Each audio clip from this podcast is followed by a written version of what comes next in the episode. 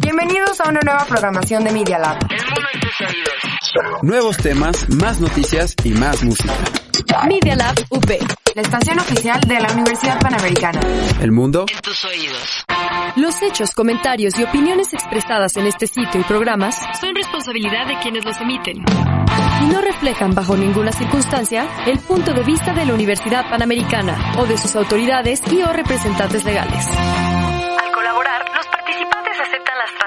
Sin fines de lucro. Escuchas Media Lab. Empecemos con esto. Jalo. Sí o no es un podcast informativo para jóvenes. Así de simple. No es cualquier podcast. Hay que preguntarnos, ¿nos sirve esta información? ¿Sí o no? ¿Sí o no? ¿Por qué los memes? Geniales, o sea, buenísimos. ¿Sí o no? And uh, I'll take any. Let's just pick somebody, please, and let's start this thing. ¿Sí o no? Con Sergio Sánchez, Gloria Rojano y Diego Martínez. En Media Lab, Spotify y Apple Podcast. Comenzamos. Let's start it. 24 de febrero de 2020 y sí señores y señoras, niñas y niños, mujeres y hombres, ya estamos grabando desde la cabina A de Media Lab Valencia 102 piso 1 en la Universidad Panamericana y bueno, estas son las noticias del día de hoy. ¿Sí o no? Ya son más de 2.400 muertos y el total de contagios en China es de aproximadamente 77.000. El coronavirus ya se ha extendido a más de 25 países y es preocupante debido a los nuevos brotes en Europa y Medio Oriente. Las autoridades chinas han creado confusión sobre el número de contagios y decesos en China al cambiar repetidamente sus métodos de conteo. ¿Sí o no? Beatriz Gutiérrez Müller, escritora, investigadora y esposa de Andrés Manuel López Obrador, apoyó el paro nacional y luego lo rechazó en sus redes sociales. Por eso le preguntaron a AMLO si intervino en la decisión de su esposa y esto fue lo que dijo. Es una mujer libre, con criterio y que no consulta al presidente para actuar. El presidente insistió en que hay mano negra detrás del paro feminista. Sin embargo, hace unos días la vocería de la presidencia aseguró que los trabajadoras que quisieran unirse a la iniciativa podrían hacerlo sin ningún tipo de represalias. ¿Sí o no? El sábado, Bernie Sanders tuvo una victoria decisiva en Nevada contra sus contrincantes en la carrera presidencial demócrata, impulsada por votantes hispanos, y así quedaron las votaciones. Con el 60% de recuento, Sanders tenía el 46% frente al 19.6% de Joe Biden. Pete Buttigieg estaba en tercer lugar con 15.3%. Los votantes de Nevada lo eligieron ya que desean una revisión masiva del sistema de seguro de salud de Estados Unidos. ¿Sí o no? De acuerdo con la información proporcionada por la tía de Mario, Irma, la persona quien lo entregó a la policía, Giovanna accedió a secuestrar a la niña para que su pareja no abusara sexualmente de sus propias hijas, pues le afirmó que él quería tener una niña para hacerla su novia. Supuestamente, el testimonio de la tía, Giovanna fue amenazada por Mario de no dejarle entrar a la casa si no llevaba una niña, como también Giovanna mató a la pequeña con unos cinturones que le dio Mario. Este testimonio es el único disponible sobre el presunto móvil del crimen y aún no es confirmado por las autoridades. Los presuntos feminicidas ingresaron al penal femenil de Santa Marta Catitla y al reclusorio varonil Oriente, ubicados en la alcaldía Iztapalapa. Omar García Harfuch, secretario de la Seguridad Ciudadana de Ciudad de México, dijo que el móvil del feminicidio de Fátima no sería el dinero. ¿Sí o no? Una chica fingió ser un fantasma para no pagar el Uber en Monterrey, sí, así como lo escucharon. Marcos contó que llevó a esta joven hasta su casa y le pidió que esperara un momento para entrar a su casa por el dinero. Sin embargo, el señor se quedó esperando y nunca salió para pagar el servicio. Marcos se quedó ahí por casi 10 minutos hasta que salió una mujer de la casa a quien le explicó lo sucedido y ella respondió que no podía ser cierto pues su hija había muerto hace cuatro años. La historia le dio tanta gracia al conductor que decidió no cobrarle. Lamentablemente, el diseñador de los famosos Legos James Nigar Knudsen falleció este sábado a los 78 años de esclerosis lateral amiotrófica. En los años 70 creó esta figura amarilla con expresión feliz, sin sexo ni raza, para que fuera determinado por la imaginación de los niños. ¿Y sabían qué? Lego fue fundado en 1932 y actualmente emplea más de 17.000 personas. ¿Sí o no? Y bueno, ya saben que para más información y contenido, síganos en nuestras redes sociales como arroba medialab-up y arroba sí o no podcast. Y quédense porque hay entrevistas sobre lo que va, lo que está pasando aquí en Lope y en el, y en México sobre los bueno, casos de bueno, bueno, sobre la violencia de género y este La inseguridad que sufrimos en nuestras calles y cómo cómo repercuten tanto que en un lugar tan, o sea, donde tienes que estar confianza, como es tu propia escuela, te sientas insegura y cuáles son las medidas que están tomando, ¿no? Sí, justamente vamos a ver todo eso. Mientras tanto vamos a escuchar esta cápsula.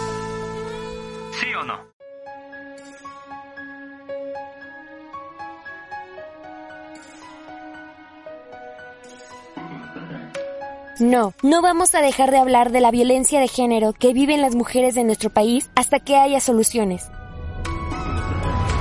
¿Cómo hacerlo cuando entre 9 y 10 mujeres son asesinadas según la ONU? Cuando son más de 3.500 casos de feminicidios a nivel nacional desde el 2015, según el Secretariado Ejecutivo de Seguridad Nacional. Vivimos en un país donde las mujeres no se sienten seguras. Del 2013 al 2018, la sensación de inseguridad de las mujeres pasó de 74.7 a 82.1%, según la encuesta nacional de victimización y percepción sobre seguridad pública, en VIPE 2018, donde las mismas parejas, no un desconocido, un novio le ha hecho daño a su novia. El 19.4 de las mujeres de 15 años y más han enfrentado, por parte de sus parejas, agresiones de mayor daño físico, que van desde los jalones o empujones hasta golpes, patadas, intentos de asfixia o estrangulamiento, e incluso agresiones con armas de fuego y abusos sexuales. Algo no anda bien. Por eso, las mujeres exigen un alto. Un grupo de activistas tomó la iniciativa y convocó a un paro nacional de mujeres el próximo 9 de marzo.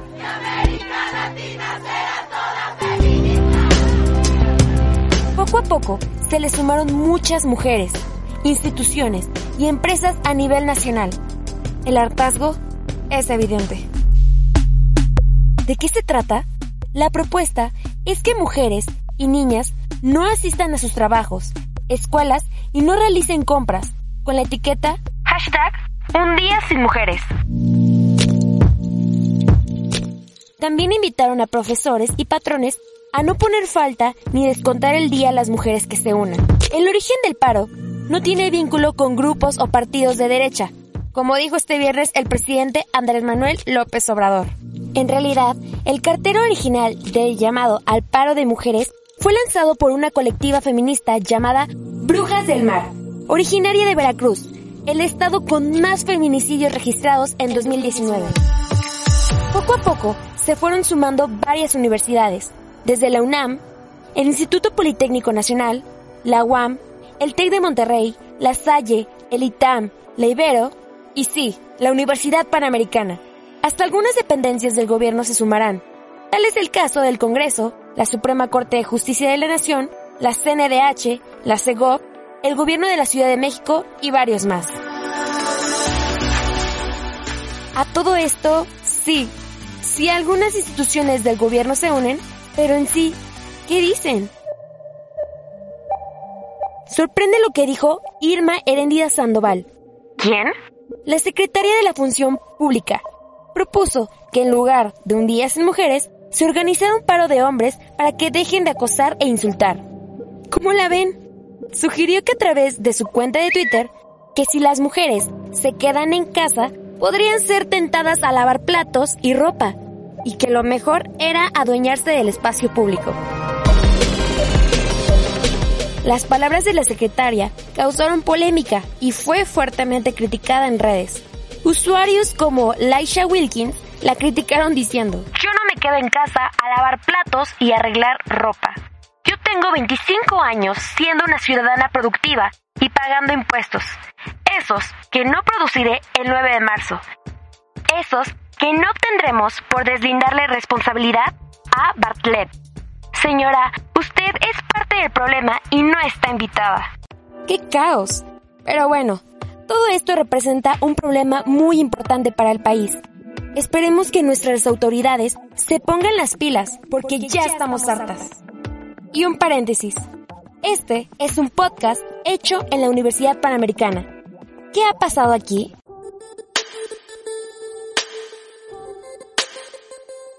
El jueves pasado hubo una reunión entre alumnas de distintas carreras. La Sociedad de Alumnos, un grupo feminista llamado Grupa, Rectoría y el Gabinete de Seguridad de la Ciudad de México. ¿Qué pasó? Acordaron que habrá más vigilancia en las calles y avenidas y estaciones de transporte público cerca de la universidad.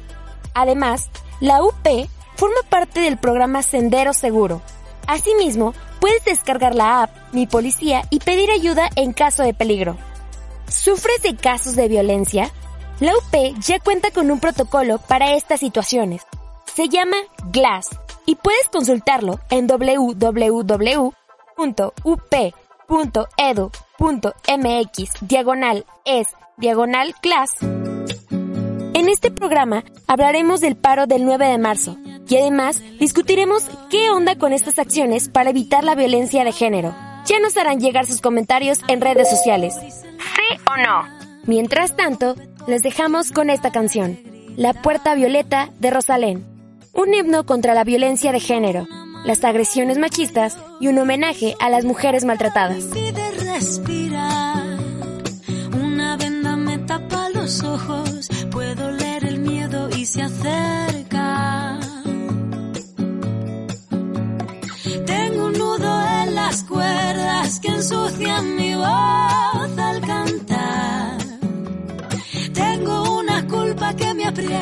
se posa en mis hombros y me cuesta andar.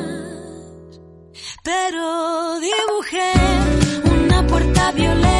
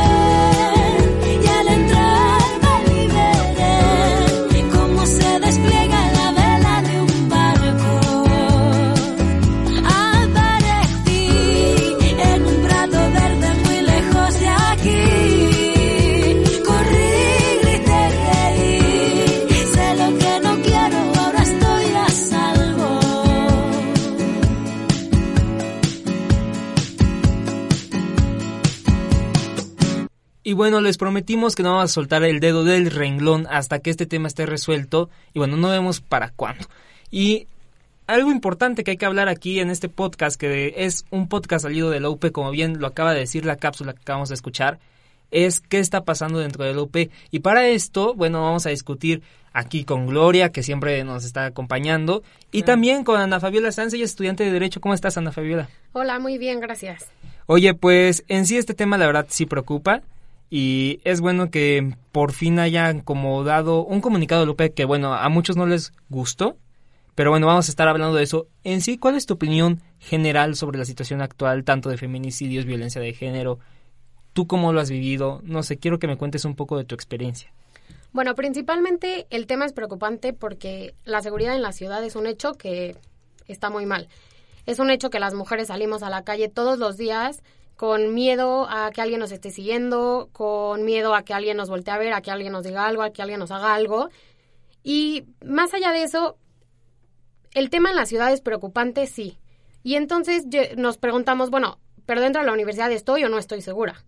Porque si yo de por sí salgo de mi casa con muchísimas dudas, con muchísimo miedo, quiero llegar a la universidad y sentirme segura. En lo personal, y he hablado con algunas personas que comparten, personas que no comparten mi opinión, pero dentro de la universidad nos sentimos seguras. Una vez que ponemos un pie dentro de la universidad, decimos, bueno, aquí adentro ya nadie me va a llevar, nadie me va a intentar atacar, nadie va a llegar y me va a ahorcar por atrás. Y la verdadera cuestión entra cuando, ¿qué pasa cuando yo pongo un pie fuera de la universidad? Que fue justo lo que pasó el martes pasado, que si no me equivoco fue 18, cuando una niña se baja del metrobús en Insurgentes, venía caminando hacia la UP por la calle de Actipan, y en alguna de esas cuadras sale un hombre de donde ella no lo ve, la empieza a ahorcar, con intenciones de llevársela, creemos todos nosotros. Entonces, vuelve, volvemos al tema de que si en la universidad estamos o no estamos seguras. Como todos sabemos, la UP es una universidad abierta, es parte de lo que hace que esta universidad sea bonita, que salgamos de un edificio a otro, que caminemos, que nos despejemos, pero, ¿qué pasa cuando ya no queremos salir de un plantel para ir a otra casa, para ir a otro edificio, porque no nos sentimos seguras? Entonces, bueno, por los hechos del martes pasado, que además fue una niña en la mañana y una niña en la noche, en la misma zona, mismo modus operandi, o sea, un señor que también intentó ahorcarla, que también intentó llevársela, y ahí es cuando nos entra la duda de, bueno, ya ni siquiera cerca de la universidad estamos seguras, y principalmente entra el tema de que, ok, dentro de la universidad, la universidad tiene su propia jurisdicción y puede decir hasta dónde están los límites de que la universidad nos proteja, pero en dónde ya se acaba el límite de la universidad y ya es un tema otra vez del gobierno. Claro. vaya, no sabía del caso de la noche, la verdad, pero qué preocupante que dos casos en un mismo día, y en sí, bueno, en todo el país lo sabemos, entre nueve y diez mujeres al día, pues son víctimas de feminicidio. Así es. Y es algo muy feo y preocupante. Gloria, ¿quieres comentar algo más sobre su opinión en general? Sí, no, estoy completamente de acuerdo con lo que dice Ana. Y pues creo que, o sea, justamente me parece que dijiste como es algo que aún no se ha resuelto y no sabemos para cuándo. Pero justo para eso, o sea, yo desde mi opinión, o sea, les quiero agradecer como a ustedes que hayan creado como ese grupo que a partir de, o sea, lamentablemente teníamos que conocer de alguien cercano o alguien de nuestra propia comunidad UP para que reaccionáramos. Pero bueno, o sea, yo creo que es una gran, eh, una gran iniciativa, un gran grupo. Y pues la verdad es que la respuesta de todas las niñas que, está, que conformamos la UP ha sido bastante positiva. o sea, ¿tú, tú qué opinas? Sí, exacto. O sea, más allá de cualquier cosa, sí, ok, igual y Camila, que no puedo estar presente hoy, pero igual y Camila y yo fuimos las responsables de escribir la carta, pero al final es una carta que manifiesta los deseos y las peticiones de todas las niñas de la UP, de todas las mujeres de la comunidad de la UP. Entonces, ok, seremos responsables de haber escrito la carta, pero al final la responsabilidad de que estemos en donde estemos y de que las, de las autoridades ya nos hayan hecho caso es una cuestión de todas y eso habrá que agradecérselo a todas las niñas que firmaron, que difundieron la carta, que se manifestaron. Entonces, bueno, el crédito no nos lo llevamos en ningún momento, el crédito es para todas las niñas. No, pero aún así se les agradece muchísimo. Y bueno, también agradecer a todas las que nos ayudaron a difundirla y que... todo el apoyo. Porque gracias a todas las que en ese, ese día o al día siguiente, horas después, dijimos esto ya no va, o sea, esto no es posible que vuelva a pasar, no va a volver a pasar en nuestra universidad. Entonces, pues agradecer también a todas esas niñas y a todos hombres también, hubieron muchísimos niños que nos apoyaron, que desde el minuto uno en el que dijeron, no, esto no va a volver a pasar, gracias a todas esas personas, hoy estamos, eh, bueno, hoy hemos tenido los avances que hemos tenido. ¿Cómo fue ese proceso de iniciar la carta? ¿Se encontraron con algunas complicaciones? ¿Fue bien recibida? ¿Cómo fue el apoyo de los estudiantes que ya ahorita nos explicaste un poco? ¿Cómo fue todo este proceso? La verdad es que fue un proceso mucho más rápido de lo que pensábamos. La carta la escribimos Camila y yo un día en la noche, la publicamos el martes a las 2 de la mañana, bueno, más bien a las 2 de la mañana el miércoles. Em, estuvimos escribiéndola ahí alrededor de las 2 de la 1 de la madrugada y cuando nos despertamos nos dimos cuenta que la carta ya la tenía absolutamente todo el mundo y a las 12, como 11 y media, 12 de ese día recibí una llamada de Camila en el que me dijo como, oye, eh, me acaban de hablar y en rectoría quieren hablar con nosotras obviamente lo primero que pensé dije ya nos van a regañar, nos van a decir que dejemos de estar haciendo estas cosas. Y no, la verdad es que la respuesta de la universidad fue muy positiva, mucho más rápida de lo que esperábamos. Yo la verdad en ningún momento desconfié que la UP nos fuera a hacer caso, yo en ningún momento pensé que nos iban a ignorar o que iban a decir ya bájenle, no para nada. Fue una respuesta súper positiva, les digo una vez más, muy mucho más pronta de lo que esperábamos. Y eso la verdad es que nos sorprendió. Camila y yo teníamos pensado presentar la carta junto con un pliego petitorio que íbamos a hacer entre todas las niñas, que empezamos a recolectar opiniones de todas las niñas y teníamos pensado presentarla hasta el viernes. Okay.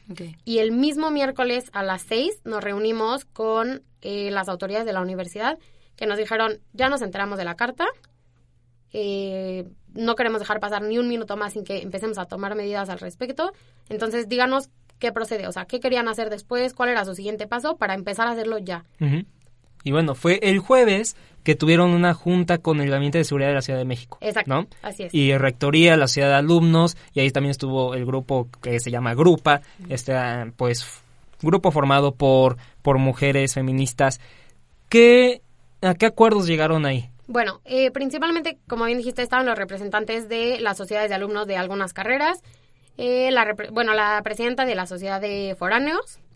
Estaba eh, la presidenta del, del ESDAI, de Finanzas, eh, Negocios, Derecho, etcétera.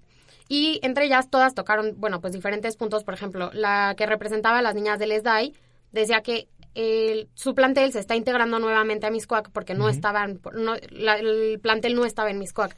Ok. Entonces se están integrando y dicen que ellas, al pasar de ese plantel a la universidad, tienen que cruzar por un puente. Un puente en el que siempre esta gente de. Está llena de gente que igual y está borracha, igual y está drogada, que les dice, o sea, que les a las acosa, que les dice cosas, que les chifla, que intenta acercarse, la sigue, etcétera. Entonces, bueno, por ese lado se tocó ese tema.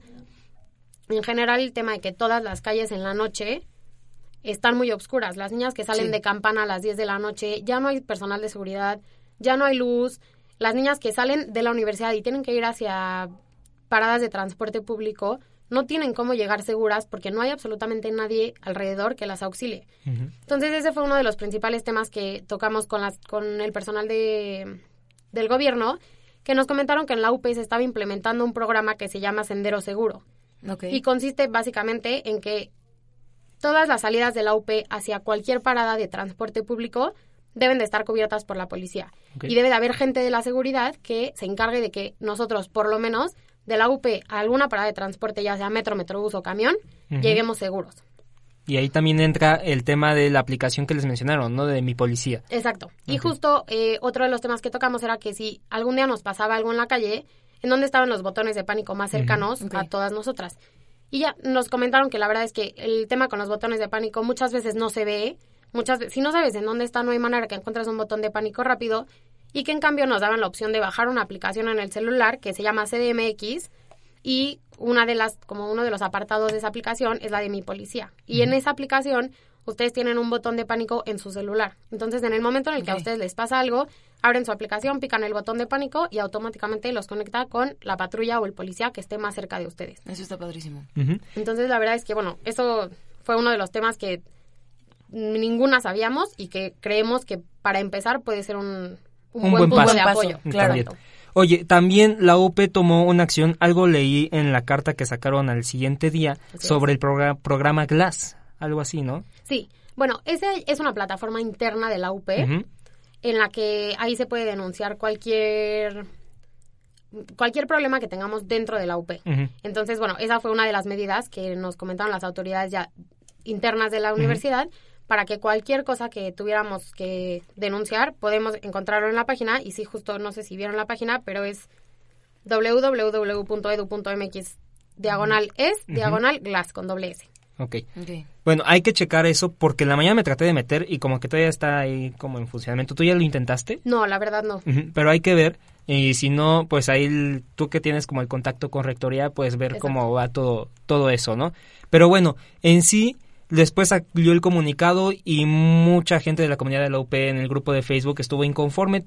¿Tú qué crees que le faltó o qué onda con el comunicado?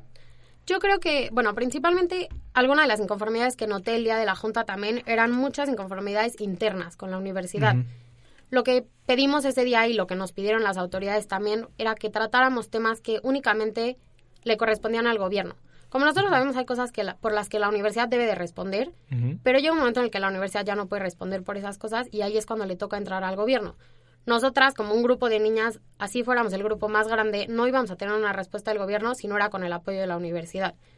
Entonces, a mi parecer, para haber sido una junta que se tuvo dos días después de que salió la carta, sin tener nada estructurado, cada niña, cada carrera tenía una petición diferente, cada una teníamos unas inconformidades diferentes, creo que para la tranquilidad de muchas niñas nos dieron ciertas herramientas que funcionan a corto plazo el día de hoy, Sí.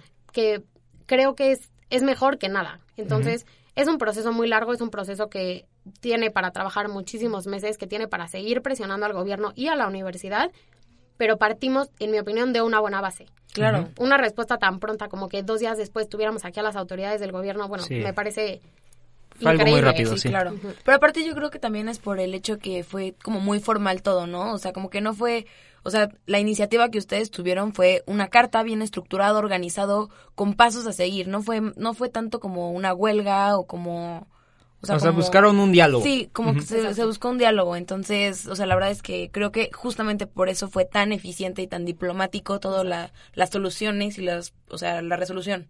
Después, ¿no? Sí que bueno, esto lo estamos enfocando en la UP, pero después de todo son problemas que se presentan a lo largo de todo el país, en distintas Así es. universidades, y si ustedes nos están escuchando en otras partes del país, en otros lados, pues vean que sí se puede. Y son pequeñas acciones y aún así tenemos que combatir todo esto. Ana Fabiola, ¿qué sigue para, pues para esta causa en sí? Aquí sigue dentro para de? Grupa? Ajá, para Grupa, para en sí todo esto. Más juntas. Bueno, sí, principalmente más juntas. De hecho, el día de hoy tenemos una junta a las seis con las autoridades internas de la universidad. Esta vez sí vamos a tratar únicamente temas que la universidad debe, puede y debe resolver.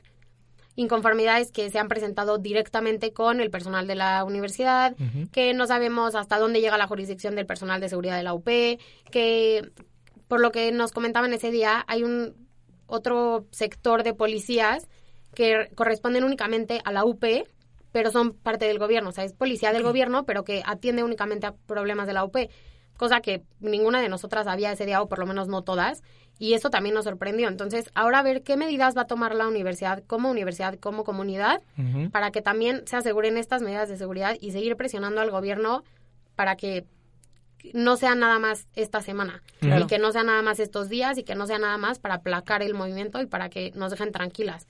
Es un tema que pues está empezando y estamos seguras que vamos a tener para seguir mucho tiempo. Sí, Claro bueno, sí. justamente dices que es para mucho tiempo y esperamos que pues en la próxima semana o si no en la siguiente, en cuanto podamos y haya más pues información, Información. podamos hablarlo. Por favor, a ver si te das otra vuelta.